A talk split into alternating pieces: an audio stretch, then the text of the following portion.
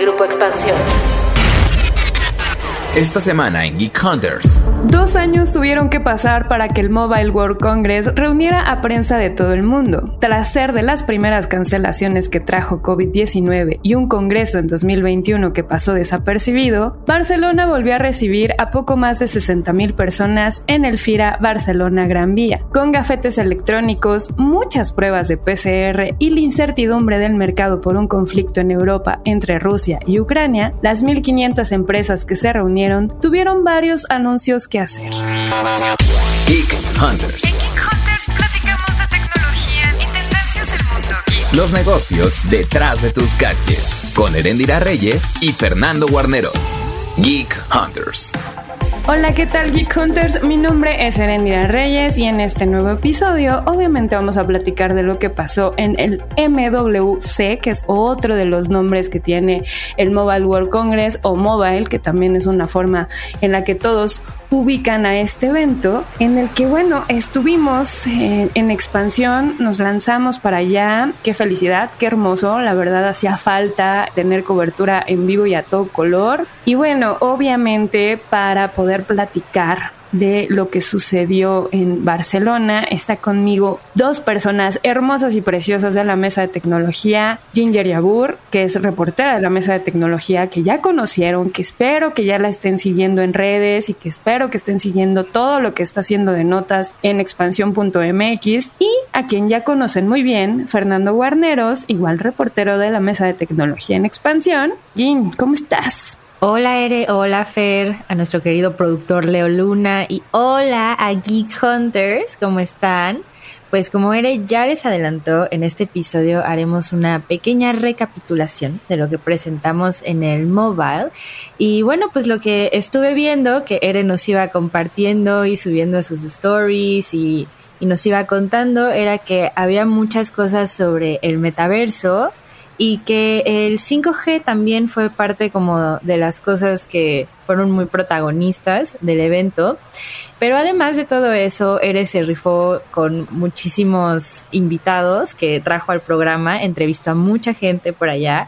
Pero antes de irnos con ellos, tú, Fer, cuéntanos cómo viste las presentaciones. Hola Eren, hola Jean, ¿cómo están? Y también hola a todos los Geek Hunters que nos están escuchando en este podcast, sí muy especial justamente porque regresamos a las coberturas presenciales también creo que la apuesta por el metaverso y el 5G en esta edición fue muy marcada. Creo que es uno de los asuntos que más están llamando la atención. Solo que antes de comenzar con justo esas presentaciones y pláticas que tuvimos con colegas, creo que deberíamos también mencionar lo que sucedió a raíz del conflicto o más bien a raíz de la invasión de Rusia a Ucrania, porque incluso tambaleó un poquito al mobile, ¿no? Creo que el hecho de que sucediera esto en el contexto internacional también generó dudas Incluso se canceló el pabellón ruso en el mobile. Creo que es un tema muy interesante el que está surgiendo alrededor de la tecnología porque a lo largo de esta semana también vimos cómo más empresas de tecnología decidieron poner acciones en torno a Rusia, cómo cancelaron sus servicios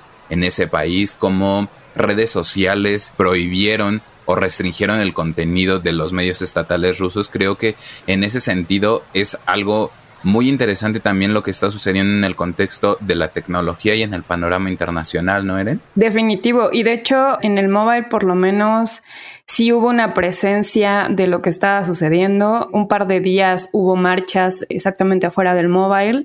Eran comitivas muy pequeñas, pero se alcanzaba a ver mientras ibas caminando en los pasillos a gente que traía moños color amarillo con azul en representación de que están apoyando a la población ucraniana y el morbo que existió en algún momento, como decías tú, Fer, de ver si dónde estaba el pabellón ruso. Yo nunca encontré el pabellón, o sea, el hueco del pabellón ruso, pero lo cancelaron poco antes de que empezara el Congreso. Hubo muchos periodistas rusos que estuvieron haciendo la cobertura. Eh, me encontré, por ejemplo, a uno en el lobby del hotel, medio platicamos un rato, y él me decía como ya desde la perspectiva más de comunidad rusa que no estaba a favor de la guerra y de lo que estaba pasando, pues también de esta coyuntura de decir, bueno, voy a regresar, pero ni siquiera sé cómo voy a regresar, el espacio aéreo está cada vez más restringido, uno de sus amigos se iba a quedar en Barcelona varias semanas y ya se tenía que regresar porque obviamente por todo el tema económico ya no podía gastar dinero. Entonces también son historias que evidentemente uno se encuentra platicando con la gente y que seguramente van a seguir dando de qué hablar y vamos a estar platicando aquí en el podcast. Pero antes de eso, Fer, ¿con quién vamos primero ya a hablar de lo que nos tiene aquí? Vamos a escuchar a un viejo conocido del podcast. Ya hemos platicado con él aquí. Es un apasionado de los gadgets. Se trata de Carlos Bazán. Ya seguramente también nuestros Geek Hunters lo han de conocer porque es una persona que es muy activa en redes sociales y entonces pues vamos a escuchar qué nos tiene por decir. Hola, ¿cómo están todos? Yo soy Carlos Bazán. Gracias por la invitación aquí rápidamente al podcast. En sí fue mi primer mobile. El asunto acá es que me pareció bastante divertido hasta cierto punto. Esperaba más grande eh, el evento en general, pero hubo buenas cosas, aunque sinceramente hubo muchas cosas como de negocios, muy empresarial el asunto. Y si bien hubo varias presentaciones de equipos, siento que no hubo algo que realmente volteáramos a ver todos. Los lanzamientos eran eh, dispositivos que ya esperábamos, que ya conocíamos hasta cierto punto casi todas las características. Y en sí hubo algunas experiencias como las del metaverse que pues te llamaban la atención, pero que había que formarse un montón, ¿no? Estuvo padre venir hasta acá, la verdad es que muy genial, pero creo que todos pueden coincidir que quedamos destruidos completamente. Creo que puedo decir que es una buena experiencia, el venue está cool, está padre, las medidas de restricción para poder entrar, la verdad es que para ciertos de nosotros sí fueron un dolor de cabeza, aunque miren, la verdad es que no lo veo mal, porque así al menos nos aseguramos que todos están vacunaditos y que no hay ningún tipo de situación rara. Aparte, pues todo se hacía de manera digital, lo cual me pareció muy adecuado desde la aplicación. Eso sí me gustó, todo lo checabas desde la app, tu ingreso, no tenías que imprimir nada, todo lo enviabas ahí y estaba cool las revisiones y todo para poder entrar. Entonces, pues sí, como primer ocasión en que puedo venir, la verdad es que creo que me voy satisfecho. Sí pude grabar varios contenidos, al menos para el tipo de contenido que yo hago.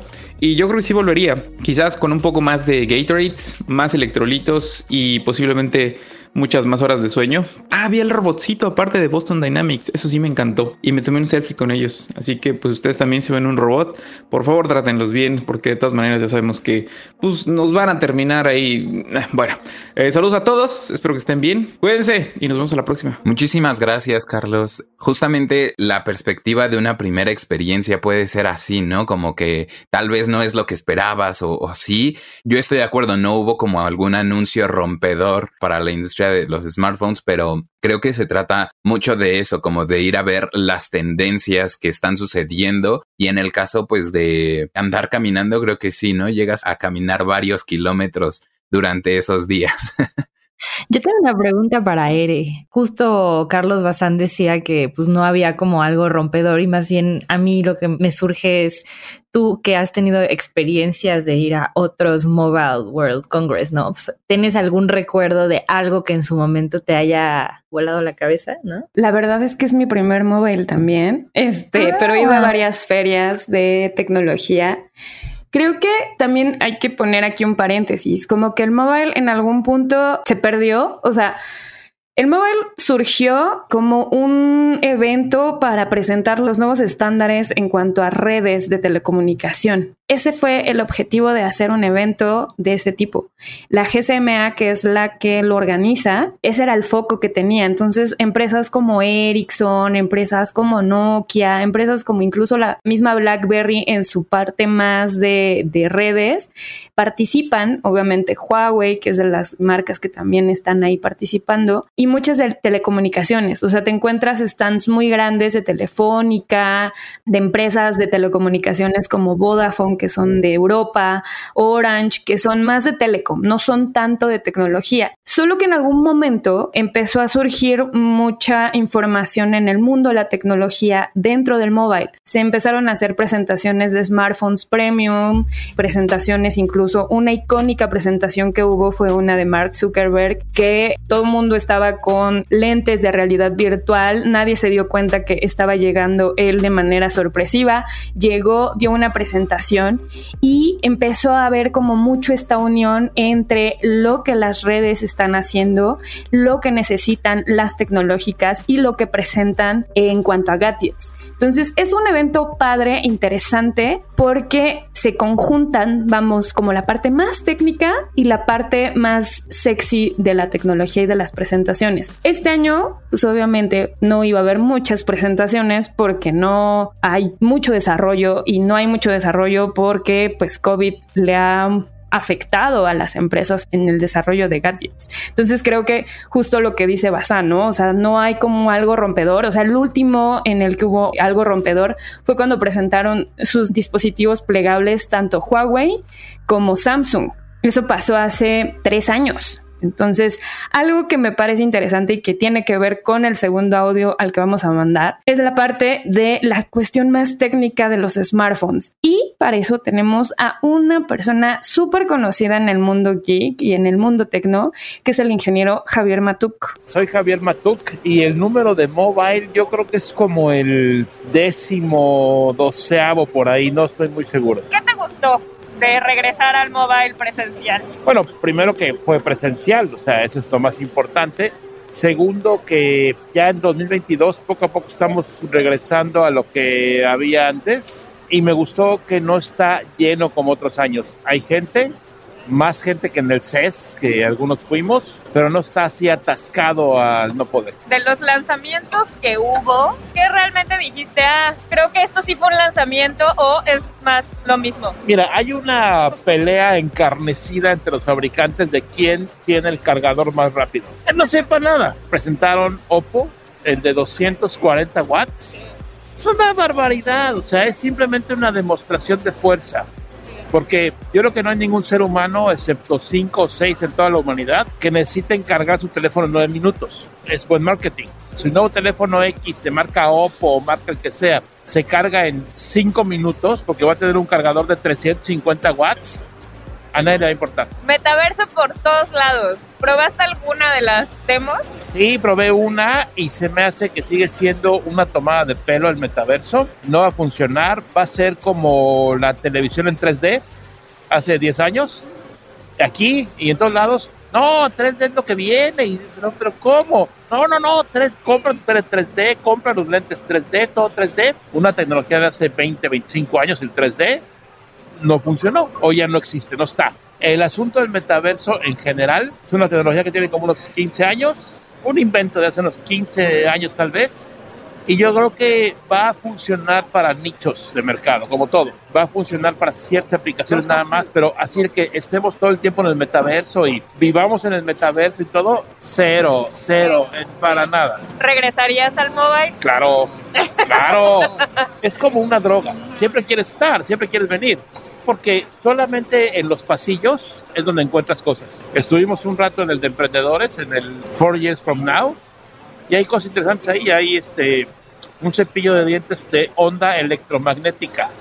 O sea, una Y eso solamente lo descubres viniendo aquí. Yo estoy completamente de acuerdo con el Inge Matuk en torno a pues las expectativas que te generan este tipo de eventos porque creo que para la gente o al usuario final igual puede ser como un poquito lejano estar oyendo del mobile o, del CES, pero a los que ya estamos acá como muy metidos somos los que más nos entusiasma. Creo que justo buscar esas tendencias de las que apenas empieza a hablar. Creo que por eso es muy interesante el hecho de que se estén todavía haciendo este tipo de eventos y lo platicábamos justo cuando hablamos de César, de si nos gustaría que se mantuviera presencial y, creo que sí, porque justo como él lo mencionó, o sea, es una oportunidad de conocer a pequeñas startups que están ahí generando su propia tecnología. Y, por ejemplo, lo que sucedió en el área de gaming con el E3 que no se va a poder hacer presencial por otro año, creo que eso es algo muy triste porque es una oportunidad perdida para los pequeños desarrolladores en el caso de gaming, ¿no? A mí lo que más me encantó de Matuk, además de su extraordinario sentido del humor y que es lindísimo y simpaticísimo,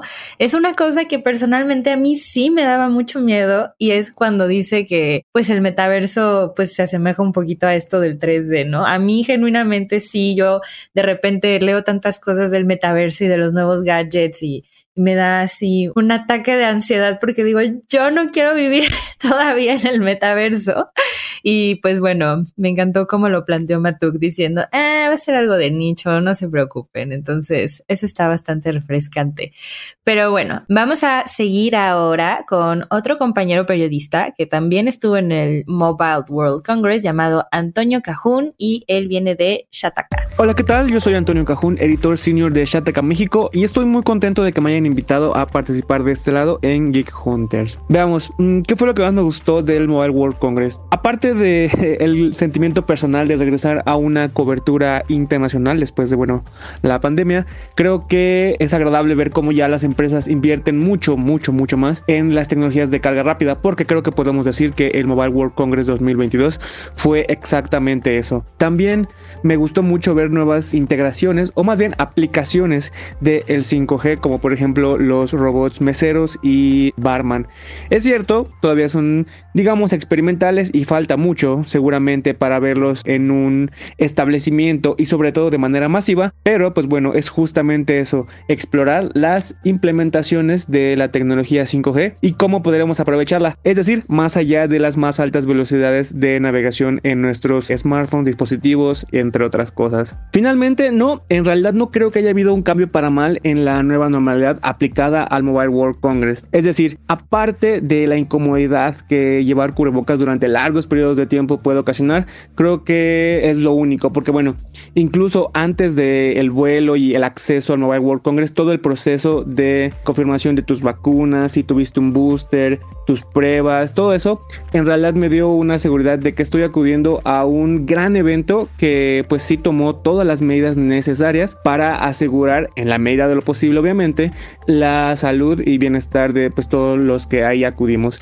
Creo que eso sí ayudó mucho a que me enfocara en eh, la cobertura y claro, disfrutar de todo el evento y no tanto en estarme cuidando, mantenerme alejado, es decir, más allá de pues todo lo que ya sabemos, cubrebocas, gel y demás. Que yo voy a agregar a lo que dijo Cajón algo que en esta ocasión sí fue como casi una queja. De todos modos, o sea, sé que la sala de prensa del mobile no es como la sala de prensa de otros eventos como el CES donde sí te dan de comer. En esta no había nada, pero además sí estaban bien, bien, bien heavy en cuanto a si te quitabas tantito el cubrebocas, llegaban y te regañaban o te invitaban amablemente a salir. Algo, un acierto que creo que tuvieron en el mobile y que en el CES no vi tanto y que creo que por eso también mucha gente en el CES se contagió, fue el tema del tipo de cubrebocas. Si llegabas con un cubrebocas de tela o un cubrebocas que no estuviera certificado, vamos, no te dejan entrar, te mandaban a comprar unos a una maquinita dispensadora fuera del mobile y no te permitían estar en los pasillos con otro tipo de cubrebocas. Obviamente sí son bien incómodos, sí espero que para las próximas coberturas haya más tecnología en cubrebocas y que no sean tan molestos porque pues ya después de aventarte todo el día con él, la neta es que sí es bien incómodo. O sea, entiendes por qué la gente que está en servicios médicos dicen ya por favor cuídense y no dejen que la gente se contagie porque está cañón estar así todo el tiempo cubriendo nariz y boca y además es más cansado. O sea, creo que caminar con cubrebocas o andar en el rush con cubrebocas te cansa más. Eso sí, lo agrego como extra a la queja de Cajún, de la única queja, vamos, de la nueva normalidad.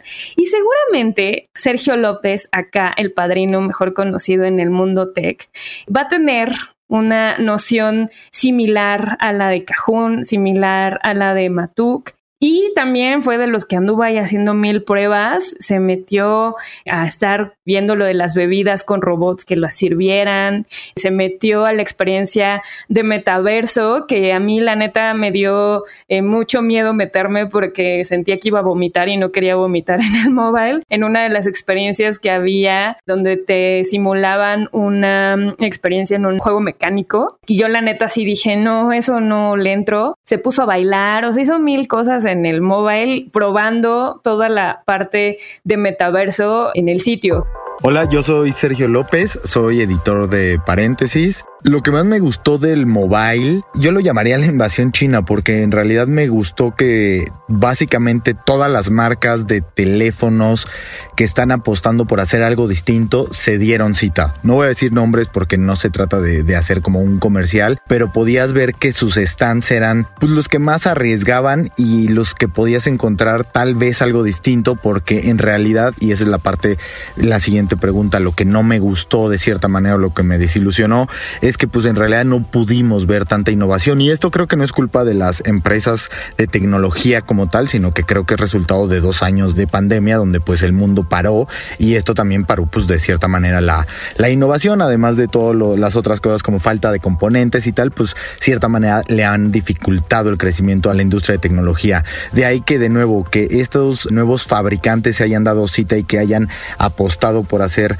boots muy grandes con cosas desde carga muy locas hasta temas del hogar y pantallas e incluso sus procesadores. O sea, hicieron muchas, muchas cosas y me parece que está interesante, me parece que está bueno que haya nuevos competidores a nivel global. Respecto a qué esperaba que hubiera y no hubo, temas de NFT, de Bitcoin, de blockchain, me parece que estuvo muy desangelado. Por ahí lo que sí hubo bastante y que llamó mi atención fue software para pagos móviles. Eso me parece que no es muy sexy porque no es lo tan novedoso, pero sin duda que bastaba darse una vuelta por uno de los salones para ver que era de las industrias más fuertes el tema de pagos móviles, pagos seguros y venta de cosas en internet o cómo poderte montar al e-commerce. Presentaron muchas cosas también enfocadas en realidad aumentada. Sobre todo Google tiene un foco muy especial en la parte de realidad aumentada. Presentó algunas cosas interesantes. Algunas marcas también se están yendo por eso. Algunas no quieren al metaverso y dicen que el metaverso, justo como Matuk lo decía, es una tomada de pelos. Algunos sí le están metiendo ahí lana, igual Carriers están metiendo ahí lana para todo el tema de metaverso. Telefónica tuvo incluso su stand en el metaverso. Pero bueno, Tim, ¿qué piensan ustedes a manera de conclusión para cerrar el podcast? Pues es que a mí la verdad el metaverso sí me da miedo. Y a mí me parece que sí, como que deberíamos de justo como que seguir hablando mucho más de los efectos que tiene el metaverso y de todo lo que están haciendo en términos de gadgets, de aplicaciones y de todo para que pues más gente lo vaya conociendo, más gente se vaya enterando. Y también pues como que ayudar un poquito a como que construir un criterio sobre el tema, ¿no? Porque muchas veces como que mucha gente, porque pareciera algo tan lejano, tan complicado, pues como que muchos, incluso yo, o sea, me cuesta todavía mucho trabajo dar mi opinión de si estoy a favor o en contra del metaverso. Yo sí creo que está muy padre estar enterados como de todo lo que está sucediendo y de todo lo que está surgiendo, pero también pues como que seguirlo cuestionando, ¿no? En esta parte de, ok, de verdad necesitamos, no sé, un nuevo cargador que cargue nuestro teléfono en nueve minutos o necesitamos, no sé, tal vez buscar maneras en que nuestros nuevos gadgets se puedan reciclar y cómo poder, por ejemplo, hacer teléfonos más sostenibles. No sé, esa es como un poquito mi conclusión de todo lo que llevo escuchando. De este lado creo que, pues sí, a pesar de que no platicamos mucho, hacer énfasis en el desarrollo de la tecnología 5G en la Latinoamérica porque ejemplos como Brasil, Colombia son referentes. También Chile lo agregaría en esta ecuación porque justo están generando mucha tecnología para avanzar en ese sentido y creo que las verticales que se pueden generar por ahí son muchísimas. O sea, hay muchísimo negocio no solo en industrias como mucho más tecnológicas o que solemos asociar a eso, sino en otras como el campo como la minería. Eso es algo de lo que hemos estado también hablando a través del canal de tecnología o incluso también con nuestros colegas de empresas en expansión, como el hecho de no implementar o de estar atrasados en esa implementación de la tecnología 5G, pues nos puede generar un rezago Entonces creo que sí es muy importante seguir platicando de esos temas, seguir revisando cómo se está implementando, cómo la infraestructura va en México. Creo que es un tema muy, muy importante a pesar de que no es tan sexy como lo mencionaste, pero bueno, ya respecto a metaverso, realidad aumentada, pues justamente durante tu cobertura también Acá estuvimos de otra cobertura platicando en torno a desarrollos de realidad aumentada y creo que también es una respuesta muy interesante a la tecnología porque, o sea, es algo que tenemos que ver porque va relacionada a metaverso, pero va relacionado también a su propio negocio y a cosas muy interesantes que se pueden hacer a través de eso, desde videojuegos hasta otro tipo de cosas. Entonces, no sé, creo que pensar en estos eventos sí entusiasma mucho, por lo menos a mí, y creo que pues con eso me quedo. No, y creo que, o sea, ya igual de mi lado, vuelvo al mismo punto, a la conexión de los gadgets con la parte de las redes. Justo explicaban en el caso de Ericsson y de Huawei, como de toda esta parte y estos avances de los chipsets dentro de los celulares, que ya también pueden aguantar mejor las redes y este aguante no solamente se ve reflejado en la rapidez, sino que ya no se acaba la batería tan rápido si, por ejemplo, estás jugando Pokémon Go, te consume menos datos, evidentemente porque está mejor la comunicación en la red. Entonces, estos pequeños cambios que existe a nivel de industria telecom impactan directamente en el usuario y eso es bueno traerlo a la mesa y obviamente es un placer que hayan participado también en traer en la mesa las impresiones de lo que vivieron en el mobile a todos los invitados en este podcast. Agradecimiento especial. Espero que hayan tenido muchos pines dentro del mismo congreso, que hayan juntado stickers y se hayan divertido con esa dinámica que tiene Android en el piso del mobile. Y bueno, no me queda más que agradecerles y decirles a los Geek Hunters que sigan todas las coberturas que vamos a seguir teniendo a lo largo del año, como estas notas. Veamos qué de las predicciones que hayamos tenido tanto en CES como en mobile se cumplen durante estos meses. Y obviamente les recuerdo que nos escuchen la siguiente semana. Chicos, gracias, que estén muy bien. Gracias, Eren. Bye, Geek Hunters. Bye, Jean. Sigan la comunicación a través del hashtag Geek Hunters y en todas nuestras redes sociales. Ahí los vamos a estar esperando. Muchas gracias a Eren, Leo, Pau, Fer y todos los que hacen Geek Hunters posible. Nos mandan sus comentarios, qué les pareció el podcast y en efecto, nos escuchamos la próxima semana. Besitos. Geek of the Week. Spotify, Twitter y Facebook han dejado de operar en Rusia, mientras que Apple, Samsung o Google han recortado la venta de productos en el país, todo como una medida ante la invasión del país liderado por Vladimir Putin a Ucrania. La presión de Ucrania sobre las empresas de tecnología cada vez es más relevante, por lo que diversas plataformas están tomando acciones en contra de los medios estatales rusos en Europa. El caso más reciente es el bloqueo de los canales de noticias RT y Sputnik en YouTube. Los gobiernos europeos además han solicitado a las empresas que hagan más por detener la desinformación. En una carta abierta, los líderes de Polonia, Lituania, Letonia y Estonia dijeron que Google, YouTube, Facebook y Twitter eran accesorios de la agresión rusa, pues permitían espacio al país en sus sitios y aplicaciones. Aunque las plataformas en línea han realizado esfuerzos significativos para abordar el asalto sin precedentes del gobierno ruso a la verdad, no han hecho lo suficiente, se puede leer en la carta. La desinformación de Rusia se ha tolerado en las plataformas durante años. Ahora son cómplices de la criminal guerra de agresión que el gobierno ruso está llevando a cabo contra Ucrania y el mundo libre, señalaron los gobiernos. Geek Hunters. Toda la información de tecnología y negocios la encuentras en expansión.mx, diagonal tecnología.